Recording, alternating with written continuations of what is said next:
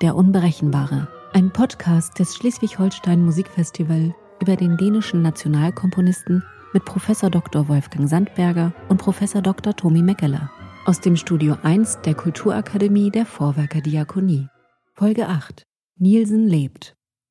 Nielsen lebt. Lieber Tomi Meckele, ja, das könnte ein sehr vitales Motto sein. Nielsen lebt. Und er ist ja selbst auch ein sehr vitaler Mensch gewesen, was seine Ehe mit der Bildhauerin Annemarie Brodensen ja dann doch auch belastet hat, das muss man sagen. Mitten in der Krise 1914 schreibt er eine Serenata in Vano, also eigentlich eine vergebliche Serenade. Das Stück beschreibt, wie der Liebesruf eines Musikers ungehört vor dem Haus der Geliebten sozusagen verhallt. Ist das jetzt autobiografische Musik? Das kann sein. Ich würde nur nicht vermuten, dass es um die Ehefrau ging, sondern vielleicht um eine andere Frau. Also das, das Stück ist ja ein Gelegenheitswerk und, und soll die Lebendigkeit ja auch insofern demonstrieren, als, als Nielsen äh, nie ähm, in, in eine akademische Richtung hintendiert hat, sondern die Lebendigkeit des Musiklebens auch reflektiert hat.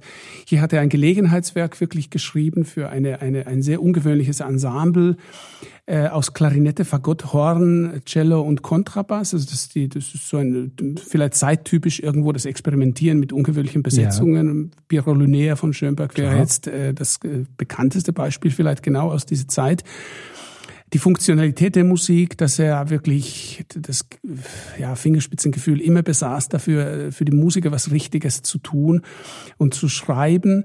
Äh, auch die Frechheit, die er besitzt, insofern als ähm, äh, das äh, Gegenstück für dieses äh, Werk äh, Beethovens ähm, Septett war, meine ich, äh, in dem ersten Konzert, wo das Werk gespielt wurde. Und da ähm, wird auch immer wieder darauf hingewiesen, dass der wirklich so eine Art von Anti-Beethoven-Stimmung mhm. irgendwo aufbaut.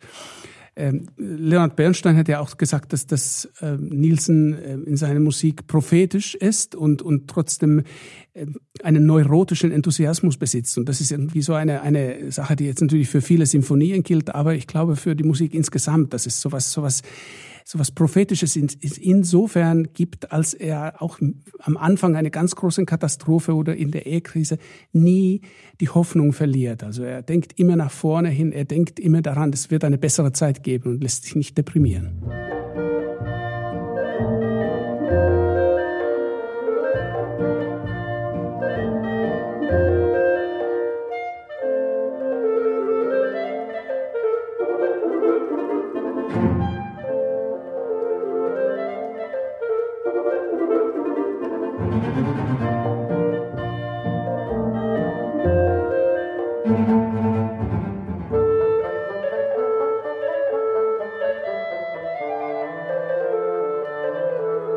Im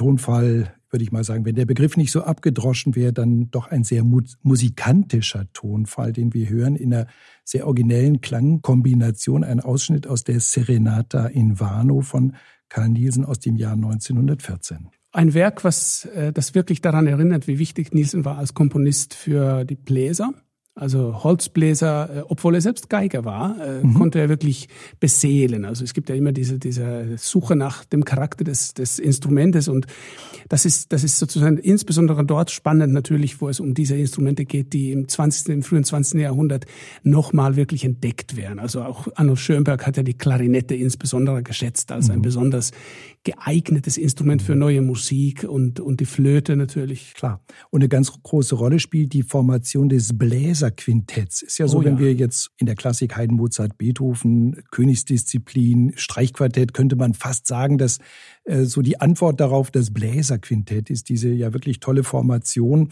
für die ja Hindemith, Schönberg, alle möglichen äh, Komponisten ja auch damals geschrieben hat, eben auch Karl Nielsen 1922, ein fabelhaftes Stück. Und natürlich sind die Bläser da disparater als jetzt vielleicht in so einem homogenen Streicherklang. das ist, äh, bietet schon ganz andere Möglichkeiten. Aber gerade hier in dieser Serenata finde ich faszinierend äh, den Beitrag von Cello und Kontrabass. Ja. Also, dass es eben nicht ein Bläserquintett ist, sondern tatsächlich mhm. nochmal mit zwei Streichern, die recht massiv auch auftreten. Hier gerade, was wir gehört haben, eine, eine wirklich fulminante Kontrabasspartie und die dann doch nochmal eine ganz eigene Farbe damit hineinbringt. Ja. Und damit kann man auch schön demonstrieren, auf welche Basis dann solche Werke wie beispielsweise das Flötenkonzert ähm, oder auch das Klarinettenkonzert, was ja dann sozusagen das Spätwerk von Nielsen tatsächlich schon markieren, auf welche Basis sie entstehen. Also ähm, diese Kammermusikalität ähm, ist nicht nur für, für dieses Spezialensemble typisch, sondern auch durchaus für die orchestral besetzten Solokonzerte mhm. und immer wieder in den Symphonien. Aber diese, diese kammermusikalische Basis anstelle der symphonischen Basis bleibt ja dann sozusagen mhm. übrig, auch im Spätwerk für Solokonzerte. Ja, Flötenkonzert haben Sie gesprochen, Klarinettenkonzert. Traurig sind, glaube ich, nur die Oboisten, dass sie kein, kein ja. Konzert bekommen haben, obwohl ja sonst tolle Partien, aber wie Claude Debussy. Das, das haben eigentlich die Komponisten dann erst später ja gemacht mit Heinz Holliger und anderen großen Oboisten wie Lothar Faber oder wen man nennen will. Ähm, wir hören jetzt nochmal hinein in das Flötenkonzert aus dem Jahr 1926. Musik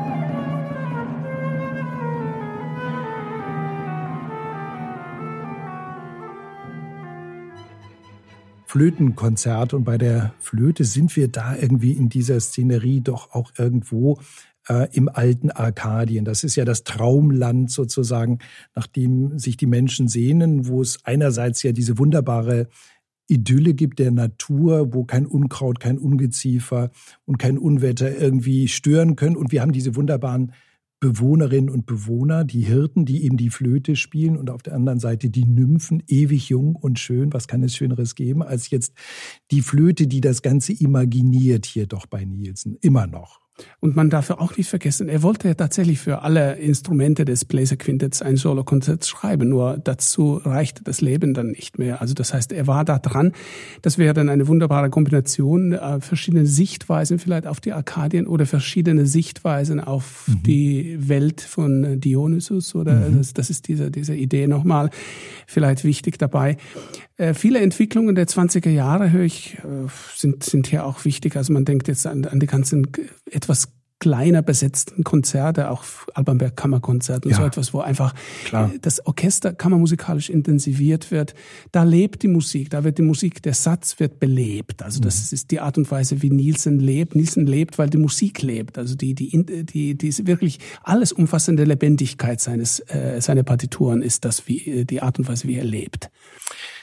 Ja, jetzt haben wir noch ein Beispiel aus der Gattung des Konzerts, und zwar das Klarinettenkonzert Opus 57 aus dem Jahr 1928, ist also schon ein Spätwerk, er stirbt ja 31, Und ähm, was gibt's da zu sagen? Naja, vor allen Dingen tatsächlich, dass äh, wir haben ja immer wieder die Situation, also äh, dass ein Komponist natürlich das äh, letzte große wichtige Werk einige Jahre vor dem Tod auch schon schreiben kann, wenn er nachher dann kränkelt. Also äh, Nielsen hatte mit Krankheiten zu tun. Er ist ja dann im Schlaganfall, äh, meine ich, äh, mhm. gestorben, nachdem er sich nochmal übrigens in eine in eine Aufführung von Maskerade sich verabschiedet hat mhm. von vom Publikum. Also er mhm. zeigte sich noch als sehr kranker Mann nach dem nach dem ersten Schlaganfall und ähm, äh, verbeugte sich und Publikum verabschiedet sich von ihm. Also irgendwie klar, er nimmt Abschied. Das ist natürlich dann erst drei Jahre nach diesem Klarinettenkonzert, aber trotzdem haben wir hier wirklich das, das große Finale seines Gesamtwerkes für mich. Also ich muss ganz äh, privat auch ausplaudern, dass dieses Klarinettenkonzert mein Zugang zu Nielsen war vor Ach, vielen, vielen ja. Jahren. Also das ist das mhm. erste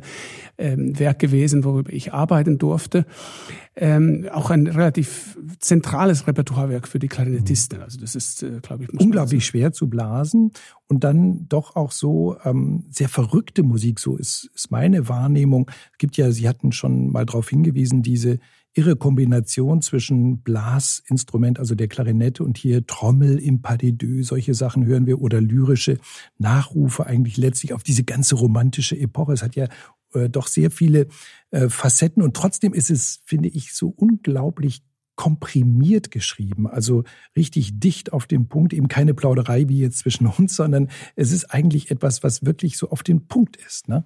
Ja, auf dem Punkt einerseits und dann äh, auf welchem Punkt ist vielleicht auch eine gerechtfertigte mhm. Frage.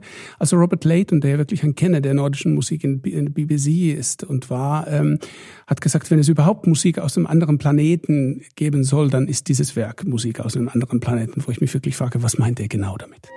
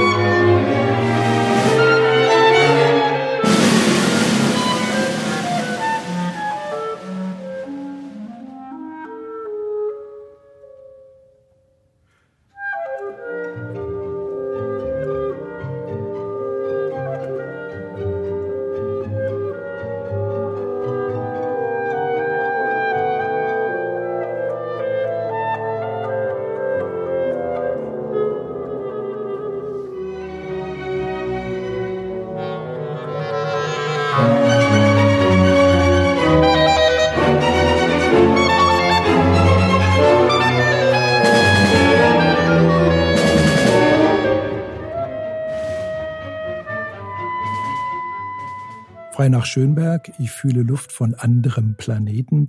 Das war Niels Thompson mit diesem Ausschnitt aus dem Klarinettenkonzert Opus 57 von Karl Nielsen. Ja, ein spätes Werk 1928. Und da muss man sich natürlich immer fragen, Sie, Herr Meckele, sind der große Sibelius-Experte, der ja viel älter geworden ist. Wenn der Nielsen jetzt noch zwei Jahrzehnte gelebt hätte, was hätte da noch kommen können? Oder ist das eine unzulässige, nur spekulative Frage? Ja, das Interessante an der Frage ist natürlich, dass wenn man an die, an die großen Klassiker des, äh, des Nordens denkt, also Sibelius, Nielsen und, und äh, Wilhelm Stenhammer, beide haben um diese Zeit herum eigentlich aufgehört, also aus verschiedenen Gründen. Stenhammer ist ja 27 schon verstorben hat bis, bis zuletzt noch äh, komponiert, fast bis zuletzt. Äh, Nielsen äh, 28 Klarinettenkonzert, da hört so langsam auf. Und bei Sibelius ist auch nicht viel mehr gekommen nach dieser Zeit. Also alle hören so Ende der 20er Jahre auf alle, äh, also Sibelius aufhören speziell, weil er ja natürlich noch so lange lebte. Ähm, interessant bei Nielsen ist, ähm, dass er ja genau in dieser Zeit 28 sich auch in einem Interview zu Jazz geäußert hat. Und wenn man jetzt über die verschiedenen Sachen nachdenkt, die bei Nielsen äh, vorkommen, also die verschiedenen Stile, ist Jazz eigentlich etwas, was mhm. normalerweise eigentlich nicht zu hören ist. Aber hier in dem Klarinettenkonzert ist er schon sehr dicht dran. Und mhm. ähm, er hat sich aber sehr negativ zu Jazz geäußert. Also er gehört zu zu den Komponisten dieser Zeit, die gesagt haben, Jazz ist Müll, Jazz ist einfach unerträglich, darf, darf nicht äh, sozusagen sich breit machen in den Medien. Es ging ja damals auch um Rundfunk ja, natürlich, Beispiel. Klar. Mhm. Und da war er extrem negativ und in der ganzen Jazzgeschichte oder Rezeptionsgeschichte wird Nielsen dann gelegentlich auch zitiert. Also er tritt mhm. auf wie so ein Akademiker, so ein Professor, mhm. der sagt, Jazz ist schlecht. Und das also ist, andere als andere, äh, wie Hindemith oder ja, Stravinsky oder an, ja. die ja den Jazz durchaus aufgegriffen haben ja. und äh, weitergeführt haben oder ihn sozusagen absorbiert haben. Ja, und eben, dass das, das bei Nielsen äh, früher fehlt und hier jetzt plötzlich durch bricht irgendwie dieses Jazzige oder dieses und was ich an diesem Klarinettenkonzert auch so faszinierend finde, ist, dass, äh, dass auch sowas wie ein Ohrwurm sich fast schon bildet, weil dieses mit Motiv, dieses jazzige, coole Motiv, äh, aus einem anderen Planeten oder wie auch immer, äh, mhm. das, äh, das entwickelt sich so ein bisschen ständiger dadurch, dass äh, sich das Motiv wiederholt. Ähm, man erinnert sich daran. Das ist eigentlich untypisch für Nielsen früher gewesen. Also wenn es Ohrwürmer gibt bei ihm, so ganz kurze, die äh, mhm. verschwinden sofort wieder. Also er entwickelt seine Ohrwürmer normalerweise nicht. Hier schon ein bisschen. Das ist also für mich so was wie eine unerträgliche Schönheit, die, die in dieser kaputten Umgebung des sehr zerlegten Satzes, wie, wie so ein ein, eine erstaunliche Blume wirkt. Nielsen lebt, lieber Tommy Meckele, das kann man nach unseren Podcasts bestimmt sagen. Karl Nielsen, der Unberechenbare. Es war sehr schön, sich mit Ihnen hier zu diesem Komponisten auszutauschen. Ebenfalls ein unberechenbarer Austausch. Ich habe jedenfalls sehr viel gelernt. Vielen Dank dafür. Und ich denke, wir sagen wieder Tschüss mit dem Hahnentanz aus der Oper Maskerade. Einen schönen Sommer. Und auch Tschüss von mir aus.